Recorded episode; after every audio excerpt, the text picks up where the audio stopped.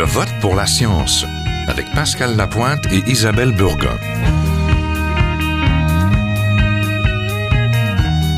Bonjour à tous. Le Centre des sciences de Montréal vient de rouvrir ses portes. L'institution muséale située sur le vieux port de la métropole a traversé depuis mai dernier une période troublée avec la grève de ses employés. C'est sans sa directrice et sans plusieurs vieux employés, des employés présents depuis le tout début, que le musée, appartenant à la Société immobilière du Canada, reprend du service, avec une programmation très allégée du côté de ses expositions temporaires. Le Québec compte 440 institutions muséales de diverses sortes, musées, centres d'exposition, lieux d'interprétation, de toutes les tailles et dans toutes les disciplines, et 16% des parts de marché sont vouées aux sciences, ce qui représenterait environ 38% des entrées. Récemment, le ministère de la Culture et des Communications a changé les règles du programme d'aide au fonctionnement des institutions muséales, le PAFIM, et les musées scientifiques québécois n'y ont plus accès. Quelles conséquences a ce virage sur la survie des musées de sciences? Nous allons explorer la question ici.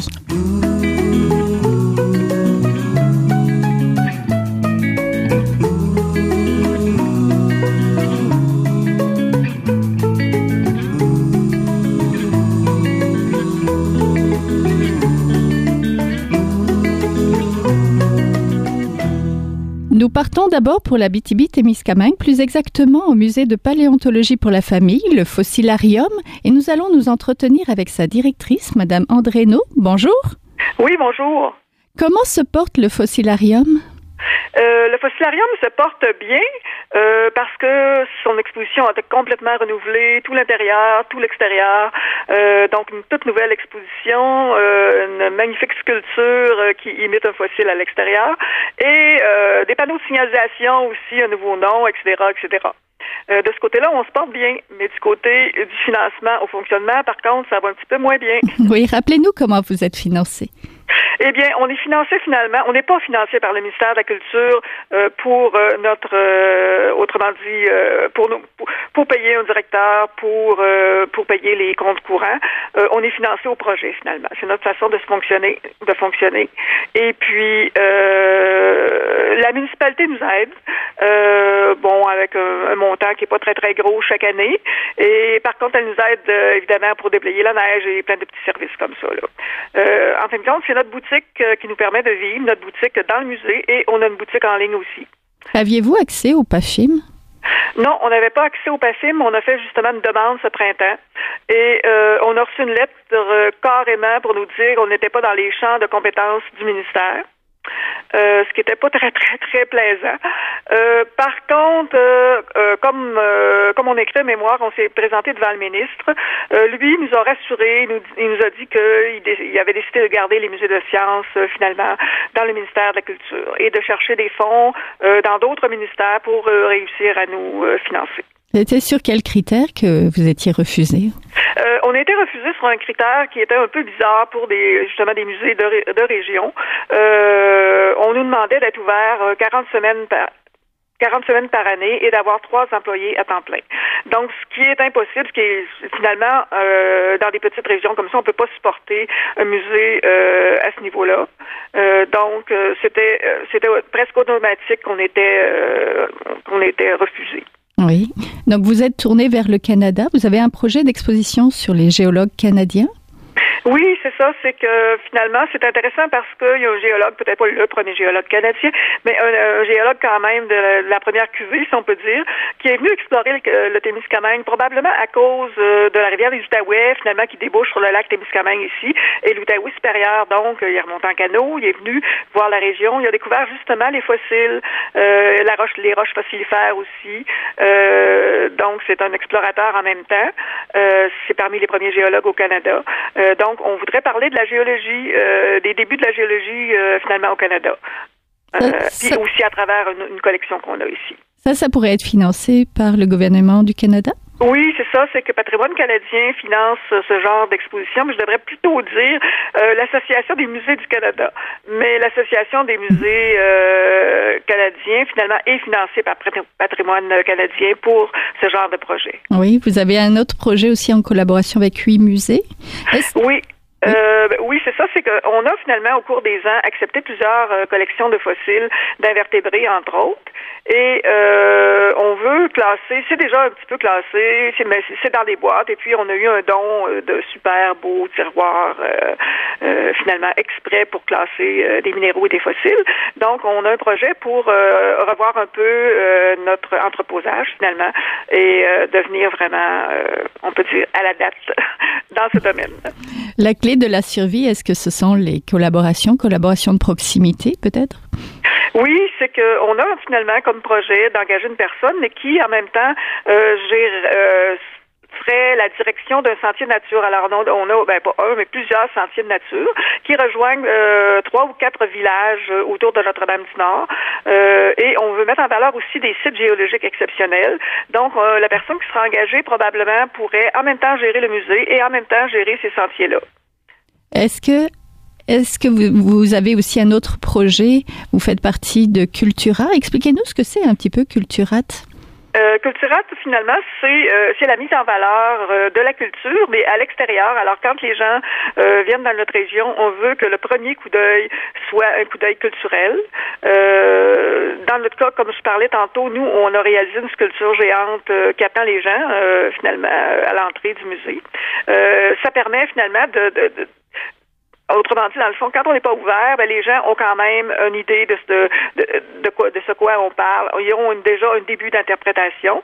Euh, mhm. c'est la même chose dans plusieurs autres domaines. Finalement, euh, les gens se promènent à travers la région, ils voient des sculptures, euh, voient des, euh, des fresques, des choses comme ça qui nous rappellent la culture de notre région. Oui, c'est une sculpture réalisée par une artiste. En fait, ça vous rapproche du milieu culturel. Donc, le musée devrait appartenir finalement à pour le moins à la culture scientifique, donc au ministère. Oui, effectivement. Euh, et euh, justement, le ministère, dans ses, dans ses grandes déclarations, parce qu'évidemment, il revoyait la, politique culturelle, euh, ils nous disent que la culture participe au développement des autres domaines de la vie en société. C'est ça leur, leur but. Donc, dans notre cas, on pense que, et dans le cas de d'autres musées de sciences, qu'elles devraient s'investir dans les musées de sciences, qui sont une des tranches de la vie vraiment importante et qui va prendre de plus en plus d'importance, évidemment, années. Oui, c'est pas à l'extérieur de la culture finalement. Non, pas du tout. Et dans notre cas, eh bien, euh, on a récupéré des collections, dont, dont une de Polytechnique qui date euh, probablement des débuts de Polytechnique, là, dans la fin des années 1800, euh, qui interprète, autrement dit, l'histoire de la géologie, euh, l'histoire de l'enseignement de la géologie au Canada. donc, les collections paléontologiques, les collections scientifiques sont aussi importantes.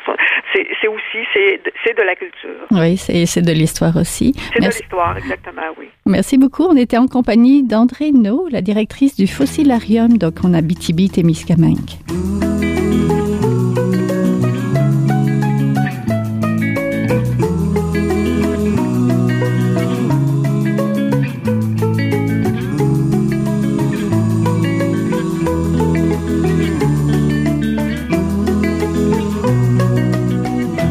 partons pour Sherbrooke, plus exactement au Musée de la Nature et des Sciences, pour parler avec Michel Mélanger, la directrice générale de l'institution. Bonjour.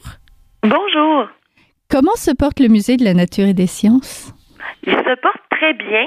Euh, malgré une, bon une annonce euh, du ministère de la Culture là, qui a été faite au mois d'août dans le cadre de la refonte du programme d'aide au financement des, euh, des institutions muséales. Donc, dans, dans trois ans, nous verrons notre subvention du ministère de la Culture baisser de, de 25 par contre, euh, nous sommes nous sommes optimistes parce que euh, on a vécu un très bel été euh, avec une affluence jamais égalée au musée avec la présentation d'une exposition qui sortait un peu de notre cadre habituel.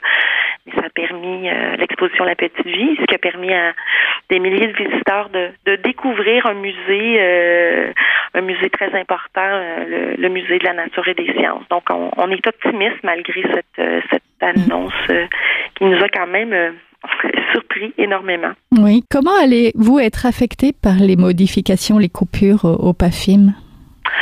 Euh, comme je l'ai mentionné, on, en fait, c'est une coupure de 25 du, de la subvention que nous recevons du ministère de la Culture parce que nous sommes un musée reconnu et soutenu.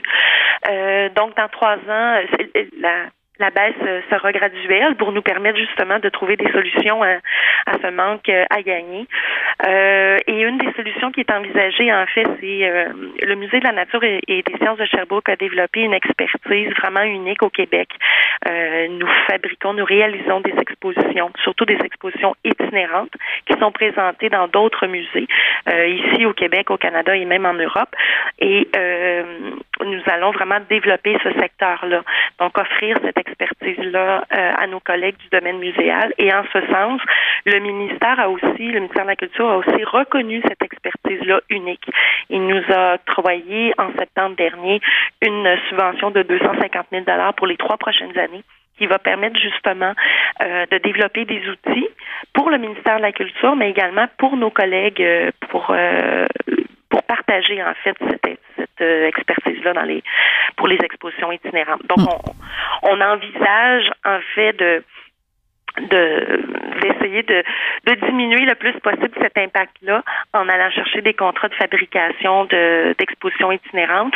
Euh, mais c'est pas gagné. Là. Disons qu'on a trois ans pour le faire. Alors on est à euh, on est à développer aussi un, un, programme, une planification stratégique, justement un plan pour les trois prochaines années pour nous permettre de passer le plus possible en douceur à travers cette qui est quand même ce que je vais qualifier une épreuve là, pour le musée parce que c'est c'est quand même pas rien. Là. Euh, ça représente 100 000 dollars de moins par année. Oui, vous êtes donc devenu un centre de production scientifique et vous, vous espérez que ça va atténuer les coupures et que ça va être une bonne source de revenus? Nous l'espérons. Nous misons aussi sur la présentation d'expositions euh, qui attirent, euh, attirera euh, un plus grand nombre de, visiteurs. Euh, l'année passée, on l'a vu avec ben, l'été passé avec l'exposition La Petite Vie. Nous avons diversifié nos clientèles et permis à des gens qui étaient jamais venus au musée de la nature de découvrir en fait nos expositions permanentes et les autres expositions, puis notre programmation culturelle. Donc c'est vraiment c'est une augmentation de. On, a doublé la fréquentation estivale l'été passé donc l'augmentation de nos revenus autonomes. Donc c'est vraiment par le développement d'expositions itinérantes et l'augmentation de nos revenus autonomes que nous allons pallier ce manque à gagner. Oui, vous avez été directrice du réseau Archéo Québec. Pensez-vous que certaines disciplines, comme l'archéologie par exemple, ont plus de mal à se trouver du financement du côté de la muséologie scientifique dans le, giron du musée du ministère de la Culture? Oui, tout à fait. vous savez, il y a présentement un chantier qui, euh, qui, s'organise au ministère de la Culture avec euh, euh le, le, désir d'avoir une table de concertation d'autres ministères qui peuvent, qui pourront en fait financer les, les, musées qui sortent un peu de, de, ce que le ministère appelle le, patrimoine et l'histoire. Donc, il y a des musées, que ce soit les musées d'archéologie, les musées de, de scientifiques, même les jardins zoologiques pourraient, on l'espère, euh, trouver du financement autre qu'au ministère de la Culture. Ce que nous espérons, par contre, c'est que euh, ces musées-là, ces institutions-là puissent euh, bénéficier des programmes qui sont initiés par le ministère de la Culture. Donc, moi, je, vais, je vois d'un très bon œil, exemple ici, le Musée de la Nature et des Sciences, qui pourrait être financé par exemple le ministère de la Technologie. ça pourrait être vraiment une belle avenue. Par contre, il faut que nous profitions ou que nous ayons accès aux différents programmes qui sont mis sur pied par le ministère de la Culture. Ça, c'est vraiment très, très important. Oui, c'est essentiel même. Oui.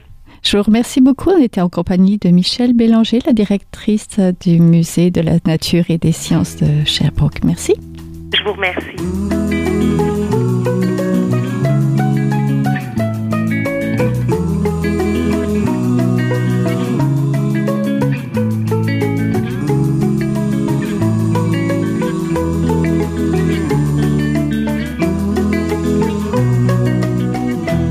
Retrouvons maintenant le nouveau président de la Société des musées du Québec, Jean-François Royal, directeur des musées des religions du monde, qui est en poste depuis octobre dernier. Bonjour.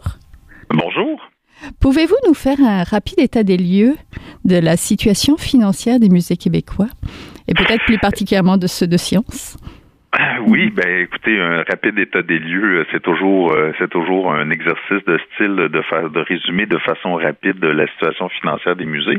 On sait que le, que les musées ont, pas été l'aide au fonctionnement n'a pas été indexée depuis les dix dernières années. On est maintenant sous la règle d'un nouveau euh, PAFIM, d'un nouveau programme d'aide avec des nouvelles normes, chose que l'on demandait depuis longtemps dans le milieu afin de connaître les critères et les paramètres sur lesquels les musées étaient évalués pour euh, obtenir leur financement. Donc, c'est avec ces nouveaux paramètres-là qu'on travaille maintenant avec le ministère de la Culture pour évidemment améliorer la situation des, euh, des musées.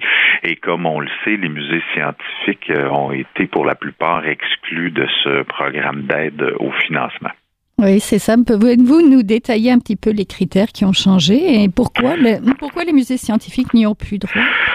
Euh, en fait, vous détaillez les critères. C'est une liste assez longue et exhaustive de critères qui tiennent en compte les superficies, les collections, le nombre d'employés, les budgets. Là, je ne ferai pas la liste complète puisque c'est euh, c'est exhaustif et ça prendrait quasiment l'heure au complet de l'émission.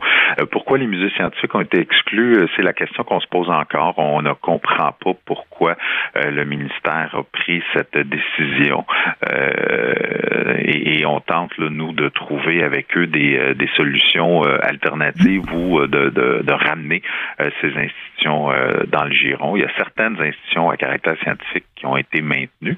Euh, je sais que vous allez parler à certains de mes collègues dans le cadre de cette émission, mais pourquoi les autres ne sont pas admis, c'est quelque chose qui pour nous est actuellement inexplicable.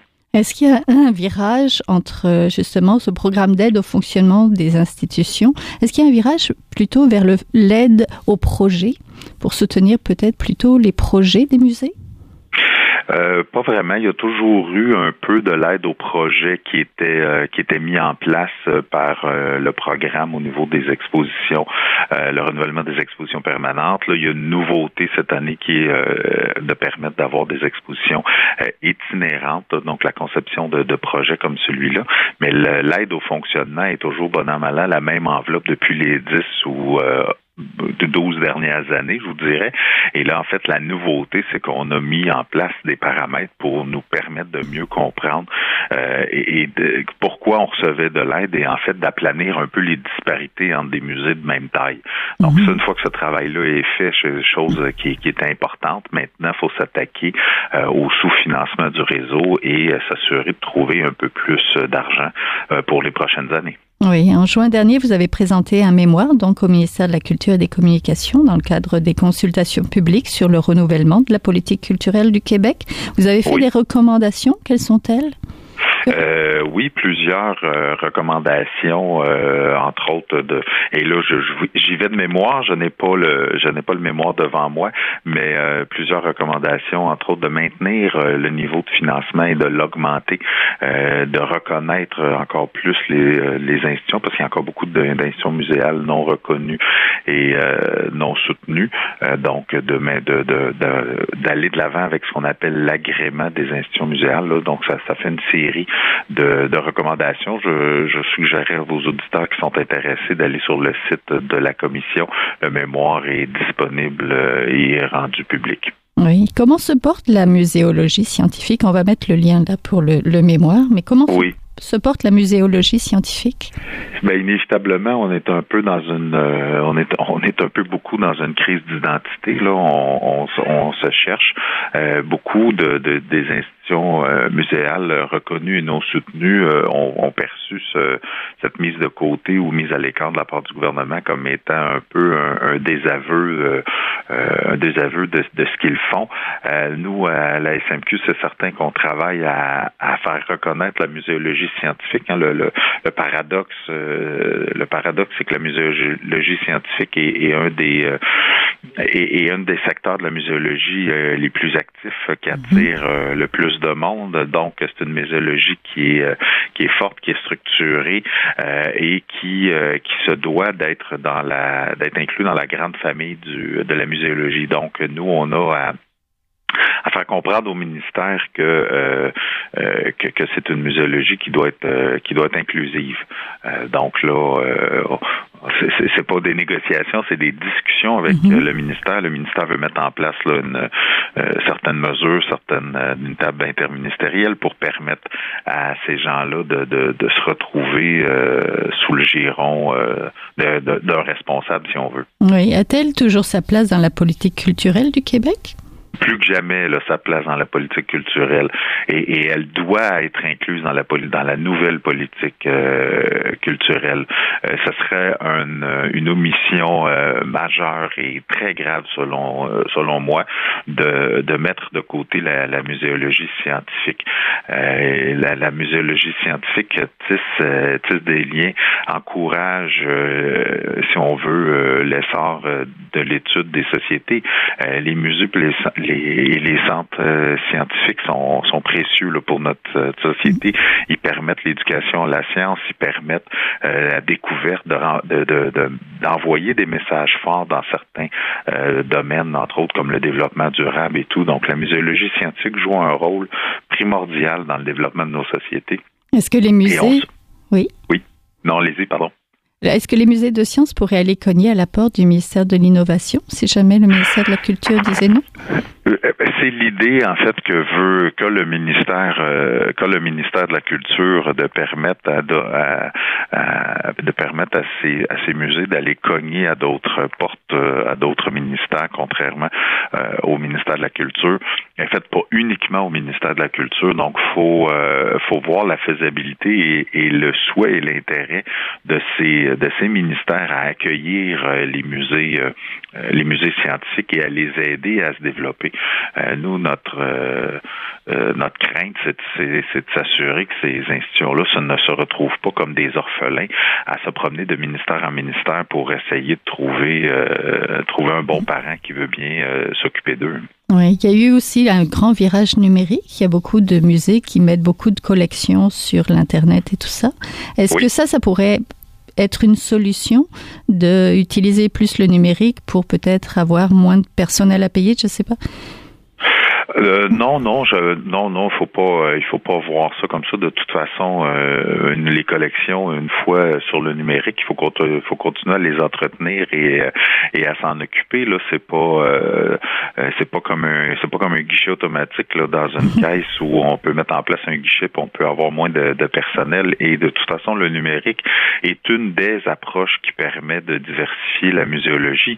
ce n'est pas que ça qui va permettre de, de de, faire qu'on va avoir plus de clientèle. Nous, on, pense que le, numérique permet d'aller chercher un certain type de clientèle qui euh, va venir après au musée voir l'œuvre euh, ou vivre l'expérience euh, en direct. Donc, l'idée l'idée du numérique est, très bien, mais encore là, ce sont ce sont des projets, ce sont pas des choses qui sont dans le roulement quotidien ou dans le permanent du, de l'institution. Oui, en fait, c'est c'est complémentaire. C'est ça. Tout à fait. Ça, ça devient ça devient complémentaire. Ça permet de dynamiser le musée.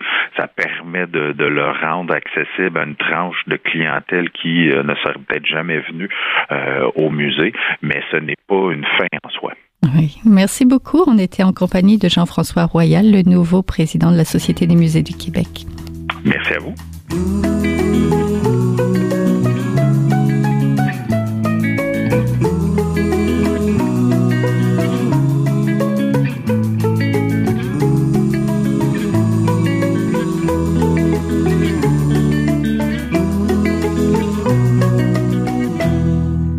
Partons pour Valcourt, dans la région des cantons de l'Est, pour retrouver Madame Carole Posé, l'actuelle directrice du musée de l'ingéniosité Joseph Armand Bombardier. Bonjour.